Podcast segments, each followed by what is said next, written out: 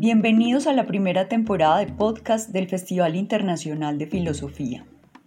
En el siglo XXI, quienes hacemos filosofía hemos concebido y reconocido formas diferentes de practicar la disciplina y de hacer divulgación de la misma. El Departamento de Filosofía de la Universidad de Caldas, organizador del festival, se caracteriza por invitar a vivir la filosofía de un modo diferente y responder a la exigencia contemporánea de cultivar un pensamiento creativo, divergente, que permita la interacción entre saberes, personas, comunidades y academia de formas diversas. Bienvenidos. Un saludo para todos. Mi nombre es Mónica López Echeverry, soy docente del Departamento de Filosofía de la Universidad de Caldas y el día de hoy estaré con ustedes acompañándolos en el podcast Trabajo Cognitivo y Filosofía en tiempos de virtualidad. Eh, los profesores que nos acompañan en este podcast son Carlos Andrés Barragán y Nicolás Felipe Díaz. Ambos son eh, profesores de la Universidad Manuela Beltrán, pertenecientes a la Dirección de Pedagogía y Humanidades. El profesor Carlos Andrés Barragán es filósofo con énfasis en filosofía política de la Universidad Libre y es magíster en estudios latinoamericanos de la Universidad Andina Simón Bolívar. Es docente e investigador universitario en áreas como la ética, la educación para la ciudadanía y la convivencia, la transformación de conflictos y la construcción de paz. También es productor de radio comunitaria y virtual. El profesor Nicolás Felipe Díaz es filósofo y magíster en la Universidad Javeriana, docente e investigador vinculado a la Universidad Manuela Beltrán y está interesado en profundizar en el ámbito de la historia de la filosofía contemporánea, la metafísica y la epistemología moderna. Eh, les damos una bienvenida, profesores. Muchas gracias, Mónica, muy amable por tu presentación. Para nosotros es un gusto poder compartir con ustedes este espacio. Y el día de hoy, como tú lo decías, vamos a estar hablando sobre em, filosofía en tiempos de virtualidad en el marco de todo lo que ha sido la pandemia del COVID-19. Entonces, nosotros queremos hacer un comentario muy general de la temática que hemos abordado, que se denomina trabajo cognitivo y filosofía en tiempos de virtualidad. Entonces, eh, a continuación, el profesor Nicolás Díaz nos va a comentar de manera general la descripción pues, de la propuesta que queremos compartir con ustedes el día de hoy. Posteriormente hablaremos de algunos de los conceptos vinculados a la propuesta y esperaremos responder las preguntas que ustedes tengan. Bien, gracias. Pues nuestro propósito es reflexionar a propósito de la categoría de trabajo cognitivo y una categoría que se le vincula muy estrechamente, que sería la de capitalismo cognitivo. Esto lo haríamos eh, a partir de la reconstrucción de estas categorías desde la mirada de tres autores que en su momento ya mencionaremos, como también de la influencia que estas categorías han tenido en el ejercicio de la filosofía eh, a lo largo de eh, la emergencia sanitaria que se ha vivido por cuenta de la pandemia del COVID-19. Entonces nuestro propósito es eh, ahondar un poco en estas categorías y, como el compañero Carlos mencionaba, poder responder a las preguntas que surjan. Para continuar con lo que mencionaba Nicolás, pues nosotros hemos intentado vincular la categoría de mm, trabajo cognitivo y de capitalismo cognitivo a partir también de una reflexión muy vinculada a nuestro ejercicio docente, al ejercicio que nosotros hemos venido realizando también eh, pues en este momento en la universidad en la que nos encontramos, la Universidad Manuela Beltrán. Y es que para nadie es un secreto que el ejercicio de la filosofía, a partir de lo que fue la emergencia sanitaria causada por el COVID-19, pero con todos unos elementos históricos, eh, ha venido teniendo unas transformaciones dentro de lo que hemos podido denominar esta idea de trabajo cognitivo y de capitalismo cognitivo. Es decir, el ejercicio filosófico y el ejercicio docente se ha visto mediado cada vez más por una serie de elementos que tal vez en épocas anteriores no podíamos ver de manera tan directa.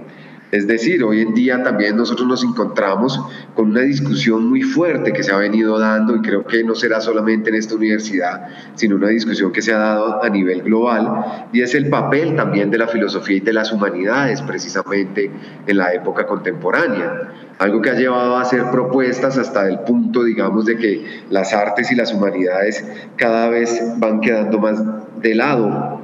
dentro de ciertos ejercicios profesionales. Entonces estas reflexiones fueron las que nos llevaron a nosotros a profundizar un poco más en estas dos categorías que, como decía el compañero Nicolás, las retomamos a partir de propuestas filosóficas como la de el filósofo italiano Franco Bifo Berardi, quien ha venido trabajando en sus diferentes eh, textos y en su obra sobre estas categorías, y también desde lo que podríamos denominar un análisis tal vez más... Eh,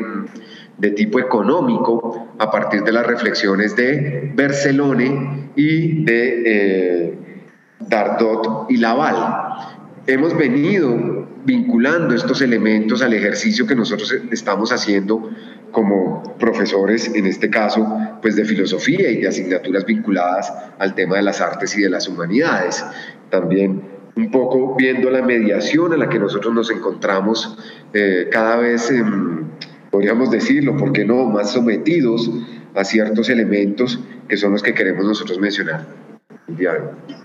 Bien, a propósito ya de lo que dice Franco Bifo Berardi dentro del planteamiento que nosotros hemos querido ofrecer para esta reflexión, hay un fragmento de uno de sus textos, eh, el texto La fábrica de la infelicidad, que cito a continuación que, para que nos, nos, nos abra la reflexión un poco. Dice allí, Bifo, acumulan horas extraordinarias que no se pagan y corren siempre el riesgo de ser puestos de patitas en la calle de hoy para mañana. He aquí el lado oscuro de la red, los forzados del Internet. Hasta ahí la cita de Bifo Berardi. Nos parece que esa es una descripción general de las condiciones en las que hoy en día se lleva a cabo el trabajo en el ámbito mundial de la producción tal y como hoy se ejerce y desde ahí partimos para hacer esta reflexión. Mm, el proceso de informatización de la producción ha comportado el uso de nuevas tecnologías, pero estas tecnologías han pasado de ser no solo mercancías, sino que además también han sido parte del proceso de producción, es decir, también un poco de la forma en la que se entiende hoy en día el trabajo. Entonces, a la pregunta que Berardi mismo se hace después de esta cita, ¿qué significa trabajar hoy en el contexto de esta informatización? Él dice, trabajar hoy es sentarse frente a una pantalla y teclear. Y ese sentarse frente a una pantalla y teclear determina entonces esas condiciones que de alguna manera eh, hacen que los trabajadores se vean atravesados por una red de relaciones de poder y de tecnologías de gobierno que los constituyen como seres precarizados y aparentemente responsables de sí mismos. Entonces, esto es lo que Franco Bifo Berardi llamaría eh, el cognitariado, es decir, el hecho de que esta introducción de las nuevas tecnologías electrónicas y mm, de la informatización dentro del, ciclo, dentro del ciclo de producción haya abierto el camino a esta red de producción, es decir, a estas formas de trabajo que son cada vez más desterritorializadas, por usar pues términos eh, de, una, de una influencia, de términos de uno de los pensadores que influenciaron a Bifo Berardi, fueron Gilles Deleuze eh, y Félix Guattari. Entonces, estos trabajadores se desterritorializan, se deslocalizan y se han despersonalizado. Y al mismo tiempo se los ha cargado con la responsabilidad de eh, tener cierta autonomía dentro de esa labor, una autonomía que antes no tenían cuando las relaciones de producción eran diferentes. Entonces, cada vez más esta red global de producción informática ha convertido a los distintos sujetos del proceso social del trabajo y al tejido humano que lo, de personas que lo componen eh, en algo fragmentario, algo fragmentario que se ha casi disuelto. ¿no? Entonces hoy en día ya no existen seres humanos que trabajan, sino serían más desde la perspectiva berardiana mmm, fragmentos temporales sujetados a procesos de valorización, en los que entonces el tiempo de su producción se va recombinando, el valor de ese tiempo se va recombinando. Esta informatización de la producción implica que ha mutado el sujeto social del proceso del trabajo y ese mismo sujeto, a, la vez que el trabajo se ha despersonalizado, él también se despersonaliza, se desterritorializa, se fragmenta y en, última se precariza. Esto es una condición que creemos nosotros eh, afecta a todo tipo de trabajo, incluso el trabajo docente. Eh, los filósofos eh, y las personas que trabajan en el ámbito de las humanidades no se han eh, abstraído de este modo de trabajo dentro de la información que se ha caracterizado sobre todo por la capacidad cognitiva que se pone en juego, por esta homogenización. Entonces acá lo que nosotros queremos señalar es la paradoja que supone el que a mayor sociedad de información, hoy en día se denomina un poco a todo este desarrollo técnico-científico, haya un mayor cognitariado, es decir, haya una mayor eh, agrupación de trabajadores atravesados por esta red de relaciones, por esta eh, forma según la cual la información que se produzca independientemente de lo que se haga detrás de una pantalla es la que determina las condiciones de trabajo. Muy bien. A partir de lo que nos menciona el compañero Nicolás, frente a la relación entre capitalismo cognitivo y básicamente lo que podríamos denominar ese cognitariado dentro de las categorías de Franco Bifo Berardi, nosotros empezamos a profundizar, pero ya mucho más de pronto, no tanto desde la visión simplemente filosófica, sino también vinculando elementos desde reflexiones económicas, de tipo económico. Y es donde aparece esta categoría del autor Barcelone, quien va a mencionar la idea de capitalismo cognitivo. Y es el capitalismo cognitivo de alguna forma el que servirá a modo, digámoslo, de, de sombrilla para lo que serían estos otros conceptos que ya nosotros hemos mencionado mucho más desde la línea de Franco Bifo Berardi. Pero ¿qué es el capitalismo cognitivo? Pues por capitalismo cognitivo entendemos, y acá seguimos a Barcelone, el saber engendrado por el aumento del nivel medio de formación y el aumento de trabajo inmaterial e intelectual, en el cual la principal fuente de valor reside en los saberes y no en los recursos y trabajo materiales. Son los saberes entonces los que van a cobrar una importancia fundamental en este momento de desarrollo del capitalismo y también a partir de lo que mencionaba el compañero Nicolás, pues todo lo que tiene que ver con las tecnologías de la información y de la comunicación en este momento. Y acá nosotros hacemos una relación también, como yo lo había mencionado hace un momento, frente a todo lo que es la discusión frente a la filosofía y en general a las humanidades que se vienen dando en ámbitos académicos, pero también en ámbitos desde políticas públicas.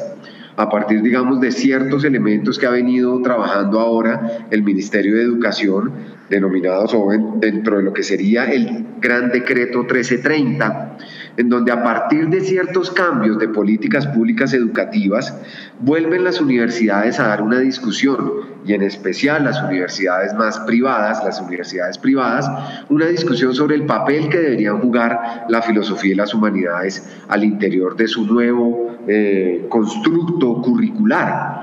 ya que muchas carreras van a pasar a ocho semestres, ya que muchos de los créditos que ocupaban las asignaturas de filosofía, de humanidades, de ética, pues van a pasar a ser ocupados esos créditos por asignaturas de tipo mucho más disciplinares,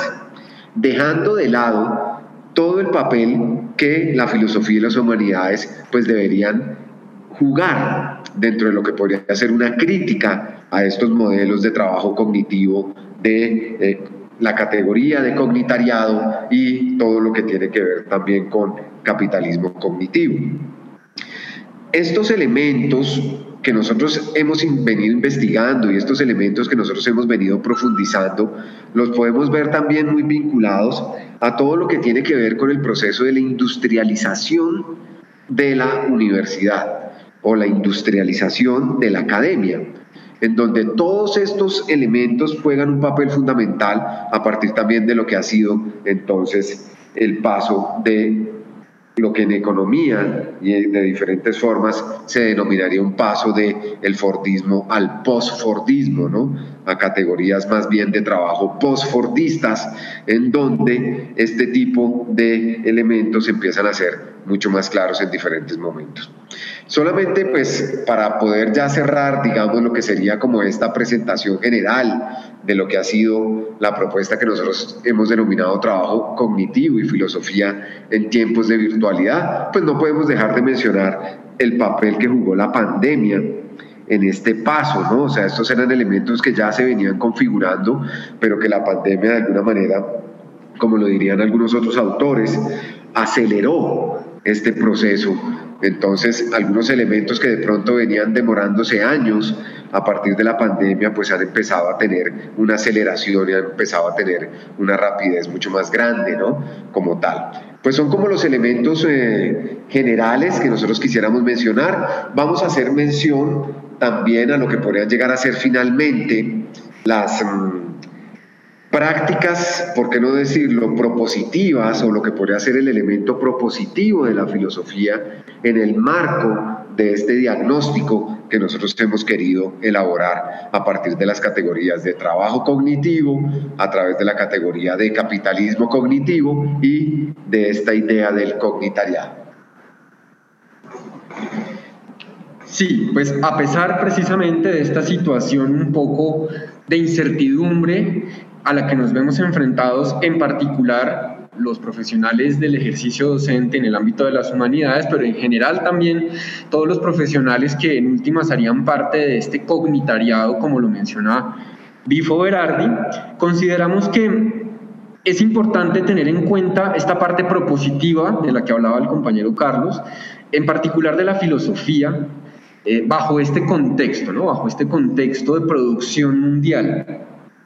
Hemos visto eh, con bastante alegría que es notorio el aumento de propuestas de divulgación tanto de la filosofía como de otros rubros de las humanidades, pero en particular de la filosofía, que es el ámbito que nos convoca. Eh, formas de divulgación, decía, que de alguna manera se salen de los márgenes académicos tradicionales y que al mismo tiempo hacen uso de los distintos modos de la tecnología, digamos, de los distintos avances tecnológicos eh, de tal forma que el acceso a estos contenidos no se restringe o no se limita a la profesionalización o al ejercicio académico o academicista, diría ya poniéndole un matiz, de la filosofía. Entonces, salirnos de estos márgenes académicos tradicionales y el fomento de otro tipo de ejercicios que exploren diferentes modos de comunicación y de intercambios filosóficos y de pensamiento colectivo podría ser algo bueno de toda esta situación, debido a que se utilizan las tecnologías de una manera que no reducen, no despersonalizan al punto de eh, enajenar a las personas interesadas en estos temas y a los temas mismos, sino que por el contrario, si bien puede haber sí una fragmentación, porque pues en, las dinámicas propias del relacionamiento en estas tecnologías así lo impone, esta fragmentación de todas maneras da lugar a la construcción de un pensamiento colectivo que de alguna manera pueda fomentar cierto tipo de mm, confrontación o incluso resistencia ante estos modos de producción. Entonces ese uso de las plataformas de distinto contenido en línea que eh, se basa en la manipulación de la información mediante la, tecnología tal y como hoy en día se nos presenta, nos parece que sería algo rescatable dentro de este panorama que, como decía, es incierto, pero que, bueno, otras personas también han interpretado de una manera mucho más pesimista, teniendo en cuenta los, las disposiciones oficiales que hay, como las que mencionaba el compañero Carlos, eh, frente a eh, la enseñanza y el ejercicio de las humanidades en la educación. Sí, por eso nosotros pues eh, saludamos este tipo de propuestas como las que están haciendo desde la Universidad de Caldas, en donde podemos trabajar desde este tipo de metodologías híbridas y en donde podemos de alguna manera, como lo decía el compañero Nicolás, pues hacer algo de resistencia frente a lo que podríamos denominar esas políticas públicas y sobre todo que en el ámbito de la investigación empiezan a jugar un papel tan preocupante, ¿no? Como la misma investigación cae en estas dinámicas en donde muchas veces se hace de todo menos investigar. Pues esto era realmente lo que nosotros queríamos compartir con ustedes el día de hoy. Eh, y pues bueno, quisiéramos entonces abrir un espacio para poder responder algunas preguntas frente a la temática abordada. Mm, muchas gracias a los profesores por, presentarnos estas categorías y la, forma en que intentan relacionarlo con, la filosofía. Eh, creo que es importante que conversemos al menos eh, en dos o tres aspectos que me, que me generan inquietud. Eh, lo primero que quisiera preguntarles es, frente digamos, a esta relación que se establece entre que a mayor sociedad de la información, esto implica entonces mayor cognitariado o mayor, digamos, red de trabajadores, ¿cierto?, en, este, en esta modalidad. Eh, me gustaría que, nos contaran un poco ¿cuáles serían las implicaciones directas que tiene eh, para el trabajo filosófico específicamente? Bien, gracias profesora Mónica por tu pregunta. Pues este vínculo que yo llamaba paradójico entre, o esta relación proporcional entre la sociedad de la información y el cognitariado, se da en la medida en que justamente dentro del ejercicio que se tiene con estas eh, tecnologías, lo que hay es un aumento de esta unificación o esta homogenización de la, del trabajo. Ya no importa qué se haga, lo importante es que todos los trabajadores están detrás de una pantalla entonces uno puede ser un arquitecto, uno puede ser eh, un escritor de novela negra, decía Bifo Berardi en uno de sus ejemplos, o puede ser un ingeniero, puede ser un abogado, pero está detrás de la pantalla produciendo cierto tipo de información y en esa medida homogeneizándose, despersonalizando un poco su, labor. Eh, y en ese ejercicio que debería ser de alguna manera una forma de facilitar la creación humana, eh, el surgimiento de nuevas ideas, el fomento de un pensamiento colectivo, lo que se está haciendo es manipular la información de un modo que responde, eh, no sé si exclusivamente, pero sí de una manera muy marcada eh, en relación con los intereses del aumento del capital.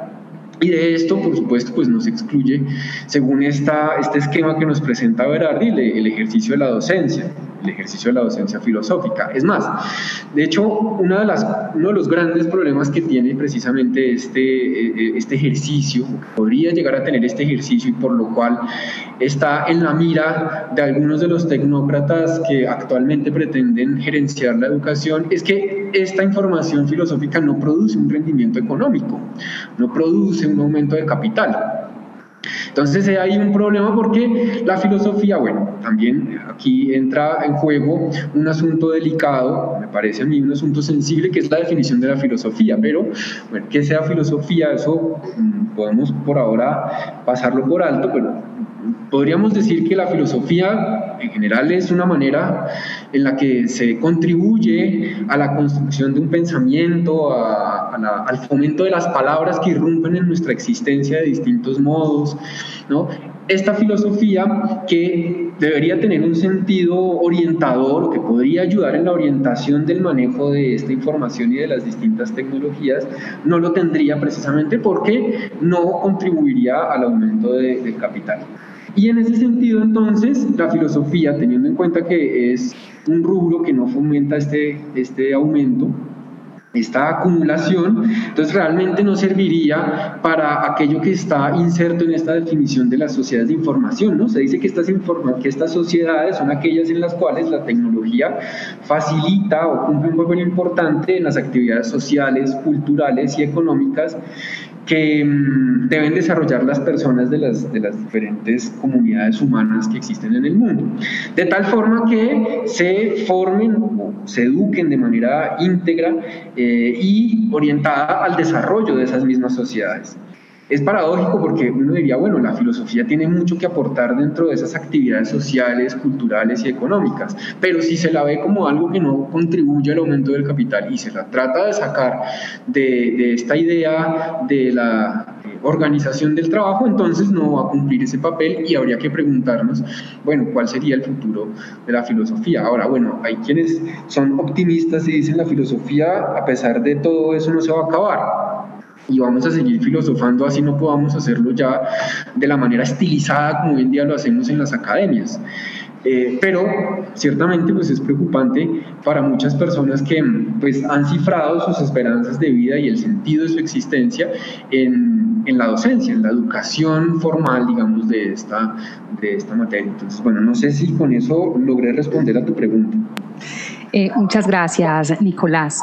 Eh, sí, de hecho, pues eh, digamos que en parte ya me, responde otra inquietud que tenía, pero la podríamos comentar un poco más en específico, y es, eh, porque la, la, pregunta que me queda es un poco, bueno, y entonces, ¿cómo medimos el trabajo intelectual, ¿cierto? El trabajo intelectual filosófico, que parece como intangible, si bien el ejercicio de la docencia no los pueden medir por horas dadas, la clase dictada, el artículo publicado, pero queda la sensación que hay algo que se pierde del ejercicio filosófico cuando lo pensamos como trabajo intelectual. Porque otra opción podría ser, bueno, no, que este tipo de reflexión filosófica pues quede un poco al margen de, digamos, de este de esta sociedad de la información, sin embargo eso sería como, como aislarlos y, el mundo puede bien seguir sin filosofía, pero la intuición que tenemos los filósofos es que el mundo sin filosofía pues no sería como, como un mejor mundo en principio. Entonces sí quisiera que conversáramos un poco acerca de, de cómo medir ese trabajo intelectual. Muchas gracias, Mónica. Yo creo que esa,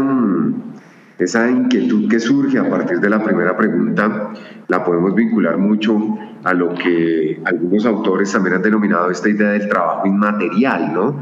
Específicamente se me viene a la cabeza todo lo mencionado por Mauricio Lazarato y que de alguna manera Franco Bifo Berardi va a tener también algunos puntos de encuentro frente a lo que sería esta denominación de trabajo inmaterial. Y recordar rápidamente que digamos esa idea del trabajo inmaterial pues nos habla sobre el valor de las actividades afectivas y cognitivas, ¿no? Que tendrían como tal. Hay muchas críticas, digamos, también frente a la idea del trabajo inmaterial, a partir de que siempre de alguna manera esos elementos eh, afectivos y cognitivos pues van a estar vinculados a elementos precisamente materiales, ¿no? No podríamos decir que estén completamente mm, eh, separados de lo que sería ese mundo físico material. Y yo creo que ahí, frente a lo que tú estás haciendo la pregunta, digamos, dentro de la filosofía, pues van a jugar un papel fundamental también lo que tiene que ver como con todos los desarrollos vinculados a esta idea que habíamos mencionado en un primer momento sobre el postfordismo, ¿no? Entonces, todos estos elementos vinculados, básicamente, y estaríamos hablando también en países eh, eh, de orden capitalista desarrollado, ¿no? Porque pues también ahí nosotros podríamos ver la situación en un país como Colombia, ¿no? Esta discusión es muy interesante en un país como Colombia, cuando muchas veces pues pareciera que estuviéramos en un país no tanto capitalista, sino todavía como bajo un modelo hacendatario, ¿no? En donde muchas de estas discusiones como que a veces uno no las ve muy contextualizadas en el país en el que nosotros nos encontramos. Sin embargo, aunque se mantengan unas estructuras casi de tipo hacendatario en Colombia, podemos ver cómo específicamente en el caso de las universidades, y volvemos a decir mucho más de las universidades privadas, empiezan a jugar un papel mucho más importante este tipo de categorizaciones a partir de lo que sería el rol que cumpliríamos nosotros también como docentes y como le decía el profesor Nicolás, como personas vinculadas a este acompañamiento docente y personas también que estamos pues eh, jugándonos no solamente un tema eh, digámoslo laboral, sino jugándonos también un ejercicio vital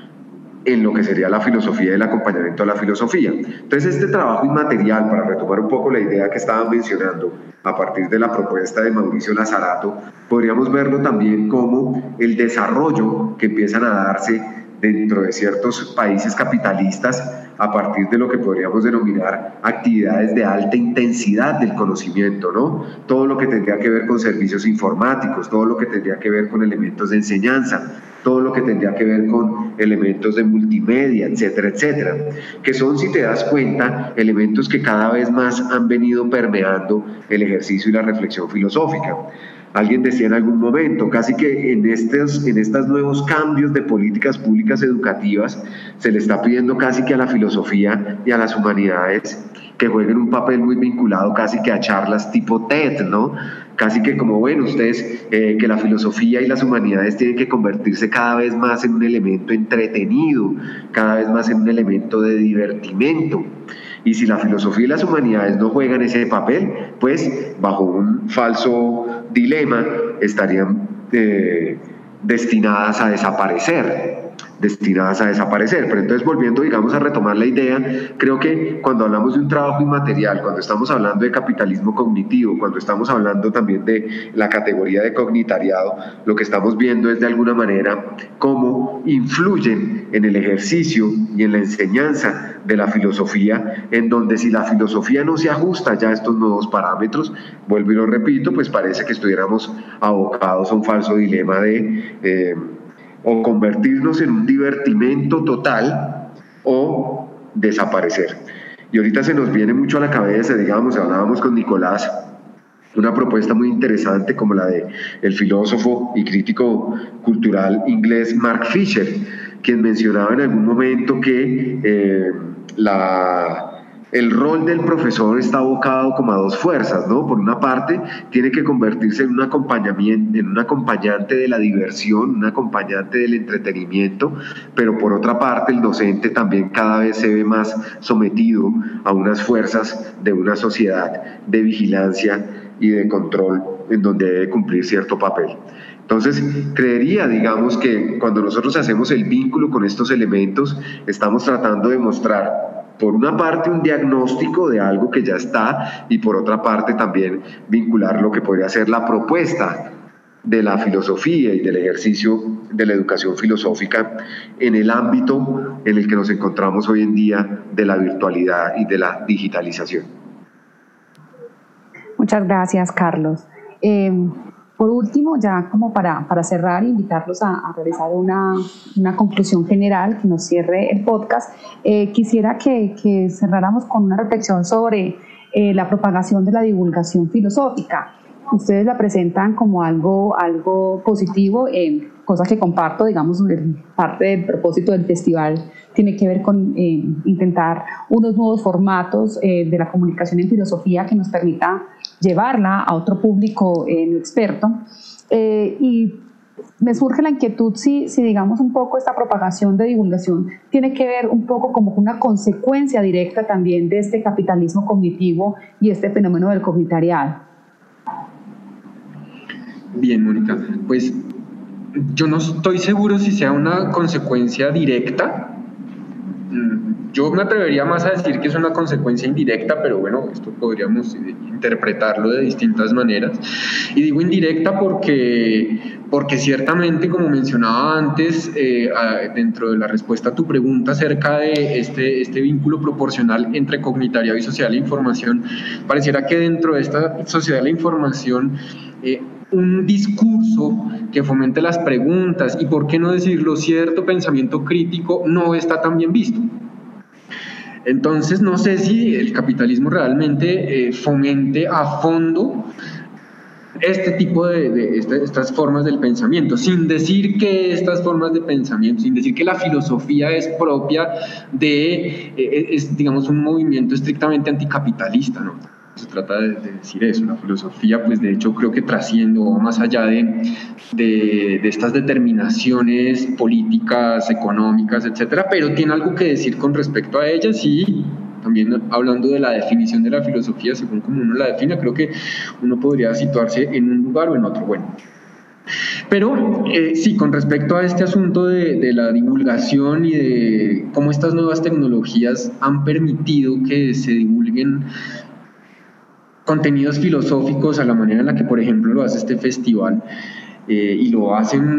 muchos otros eventos y otras organizaciones que tienen la, la, cualidad, entre otras cosas, de ser colectivas, es, creo yo, precisamente eso, el valor de lo colectivo, eso, eso, es, eso es fundamental. Retomando eh, esta referencia que mencionaba el compañero Carlos del crítico cultural y filósofo inglés Mark Fisher, él señala que uno de los grandes problemas que tienen los docentes de filosofía, bueno, y en general los docentes en los ciclos secundarios de la educación y también en los ciclos terciarios, es que se enfrentan a estudiantes que ya vienen moldeados un poco a, ciertas, a ciertas em, dinámicas de aprendizaje. Claro, eso no es excusa para, no sería excusa para decir entonces que, que no habría que esforzarse y tratar de, de, revertir esa situación. Pero él dice ahí que gran parte de ese problema se ve reflejado en el hecho de que estos estudiantes por cuenta pues de los docentes que han tenido antes, quieren vivir completamente estimulados, quieren pasar el tiempo completamente eh, llenos de, atravesados de sensaciones y de estímulos que formen mensajes instantáneos por el uso de las redes sociales y en ese sentido pues quieren vivir entretenidos y eso se vincula un poco a lo que nos mencionaba también Carlos acerca de este papel que se piensa ahora para las humanidades como modos de entretención. Pareciera como si el aburrimiento fuera eh, una cosa, digamos, eh, impensable, algo prohibido. Y por eso me parece, me llama mucho la atención una, una, descripción que da Fisher ahí eh, en su libro Realismo Capitalista cuando dice algo, que a algunos alumnos les gustaría que Nietzsche, por ejemplo, fuera como una hamburguesa. Y en ese sentido le está diciendo, estos alumnos no logran darse cuenta que la indigestibilidad, el hecho de que a uno le caiga mal una, una comida, o bueno, no, no, creo que le caiga mal, pero que sí, que sí que sea difícil digerirla, eso es precisamente un pensador como Nietzsche. Y yo diría, pues gran parte del canon de la filosofía occidental, y no, solo el canon, sino lo que eh, nosotros nos esmeremos por introducir dentro de la reflexión. Entonces un poco creo que la filosofía tiene que ver con eso, con la dificultad para digerir lo que alienta el sistema de consumo actual es el malentendido de que las cosas que consumamos en la tecnología no deben ser difíciles de digerir, es decir, deberían ser como hamburguesas. El valor de estos modos de divulgación de la filosofía es que no dejan de lado esa dificultad, precisamente, o sea, no se presentan como formas de consumir eh, o digerir fácilmente lo que se nos presenta, sino que asumen el desafío de presentar estos contenidos con el rigor eh, y, con, y, con la, y con la disciplina, digámoslo, bueno, esta palabra puede ser en este contexto en el que estamos hablando un poco difícil, pero la, disciplina, la, eh, el hábito no dejan de lado la necesidad de forjar hábitos de, de, pensamiento, ¿no? Y lo hacen además en el ámbito de lo colectivo, es decir, de alguna manera se rescata también esta noción del uso público, de la razón que aquí podríamos reinterpretar, creo yo, a la luz de este interés que hay, pues actualmente de parte de, muchos, de muchas personas de vincularse a distintos grupos que permitan esta reflexión, no solo individual, sino también colectiva. Entonces eso sería lo que yo resalto, ¿no? Que esta divulgación no deja de lado eh, el desafío de divulgar, pero hacerlo de una manera rigurosa. Y, ciertamente pues se puede hacer en la medida en que haya pues un interés por estos temas y siga viéndolo como esperamos que, lo siga viendo a lo largo de, la historia de, la humanidad. Sí, de todas maneras creemos que lo va a seguir habiendo. Sabemos que estas discusiones que hemos mencionado son discusiones que no se zanjan eh, de un momento para otro, son discusiones que no se van a zanjar a partir del desarrollo de ciertas políticas públicas educativas, sino que de alguna manera la filosofía se sostendrá cada vez teniendo un carácter de pronto más crítico frente a lo que sería el oficio o la profesionalización de la filosofía, si queremos verlo desde ahí, pero que se mantendrá la filosofía, como lo decía Nicolás, como el desafío, podríamos llegarlo a decir, del pensamiento, ¿no? Entonces creemos que en ese orden de ideas yo tampoco sabría si es causa o consecuencia este tipo, digamos, de divulgación o de soportes, ¿no? que ha adquirido la filosofía, sino que básicamente pues esperamos que la discusión pues se siga dando independientemente del el tipo de divulgación que se tenga. Eh, profesor Carlos, profesor Nicolás, muchísimas gracias eh, por la participación, por el interés en el festival. Muy amables. Muchas gracias. A ustedes, muchas gracias. Gracias a quienes escucharon el podcast. Los invitamos a seguir todas las actividades del segundo Festival Internacional de Filosofía y a escuchar los otros episodios. Nuestros proyectos se encuentran en la página web artesyhumanidades.ucaldas.edu.co y en las redes sociales de la facultad. Festival Internacional de Filosofía, una apuesta del Departamento de Filosofía, la Facultad de Artes y Humanidades y la Vicerrectoría de Proyección de la Universidad de Caldas.